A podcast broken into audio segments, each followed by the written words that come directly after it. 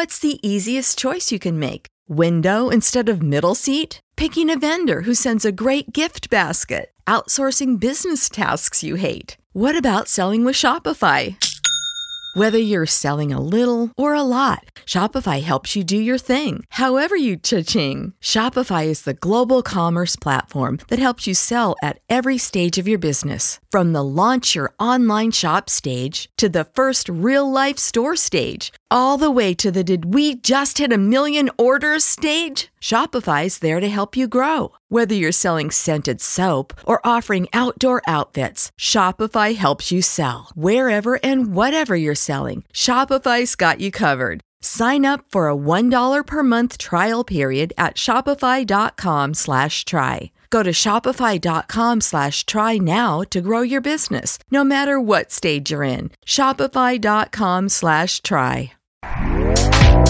Este podcast forma parte de Evox Originals. Disfruta de este avance.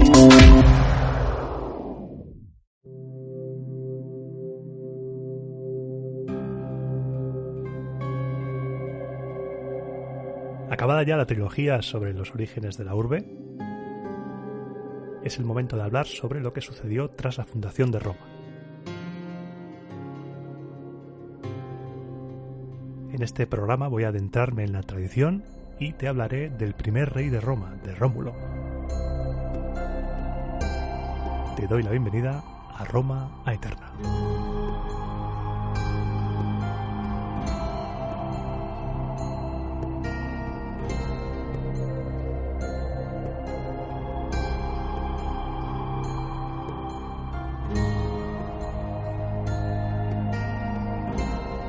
Pero antes de hablar de lo que nos cuentan sobre el reinado de Rómulo, me gustaría hablar un poco sobre este periodo de monarquía romana. Estamos en una frontera muy delgada entre el mito y la historia.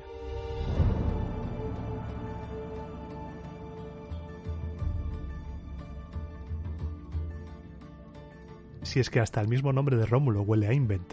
Creí que era una broma. Como Quasimeu o A mí me gusta mucho la traducción que hace Mary Bird en su libro SPQR, la he leído, que dice que Rómulo es el señor Roma.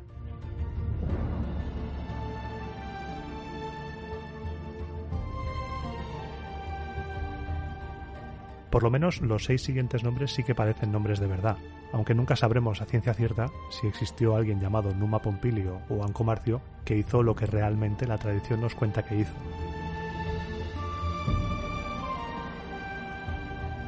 En 1899, Giacomo Boni descubrió bajo la piedra negra del foro, la famosa lápiz níger, una inscripción, una inscripción que contenía la forma en dativo de la palabra rex en latín, regei, R-E-C-E-I, que se podría traducir como al o para el rey.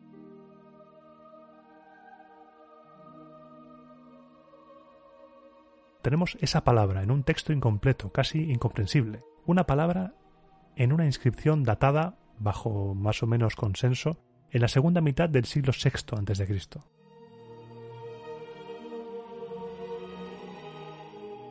Este descubrimiento ha hecho que muchos investigadores dieran credibilidad al relato oficial de los reyes romanos.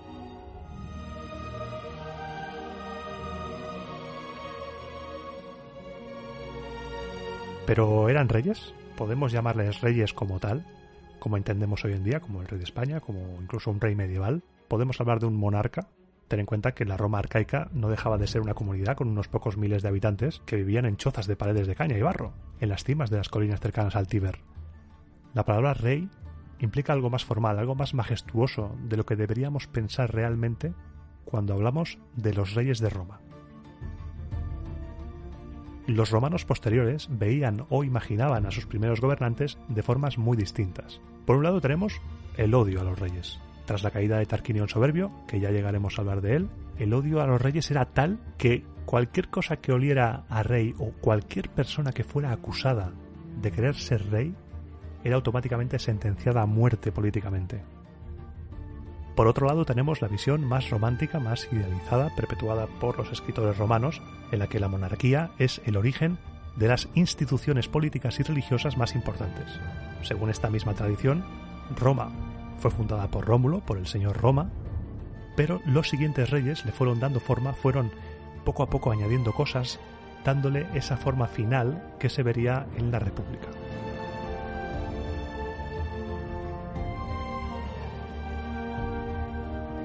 Lo que sí está claro es que hacia el final del periodo monárquico, sobre el siglo VI a.C., y a pesar de que la datación sigue siendo un dolor, empezamos a alejarnos poco a poco de esa frontera pantanosa entre historia y mito y empezamos a pisar un terreno ligeramente más firme. Por ejemplo, las hazañas de Servio Tulio casi con toda seguridad aparecen en una serie de pinturas descubiertas en una tumba en la ciudad etrusca de Bulki, a unos 100 kilómetros al norte de Roma. Estas pinturas están fechadas aproximadamente a mediados del siglo IV a.C. Son, en varios cientos de años, la evidencia más antigua que tenemos de este rey, por ejemplo. Pero lo que más chirría cuando empiezas a estudiar la monarquía romana es la cronología.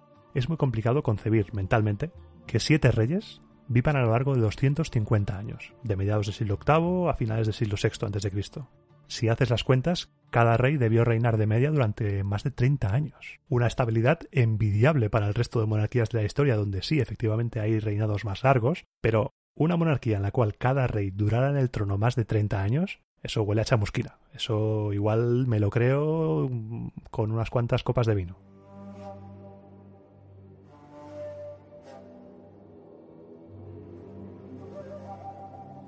Ante todo esto que nos chirría tenemos tres posibles explicaciones. La primera, que la monarquía fuera más breve de lo que nos cuentan. La segunda, que hubiera más reyes de lo que nos han contado. O tercera, que este periodo fuera radicalmente distinto a lo que nos han dicho, que también puede ser.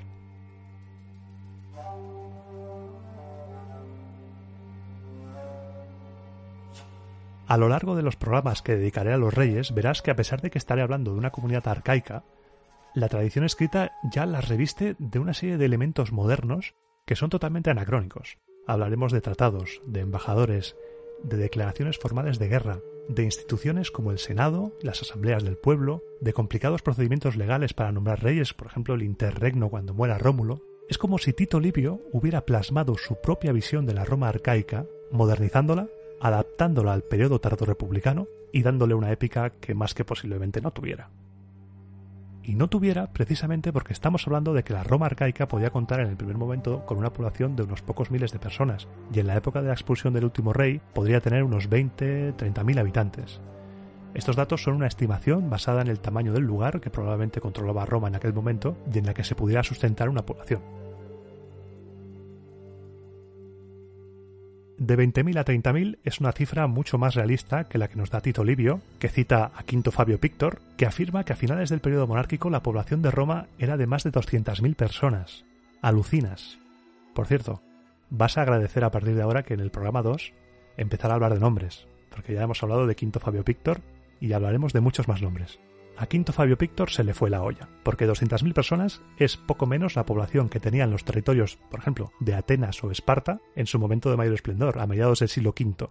Está bien intentar exaltar los orígenes de tu patria inventándote una leyenda, dándole un poco de pompa, pero no te pases, hombre, no te pases.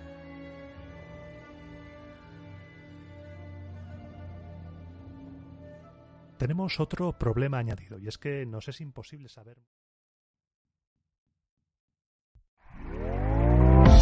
¿Te está gustando lo que escuchas? Este podcast forma parte de Evox Originals y puedes escucharlo completo y gratis desde la aplicación de Evox.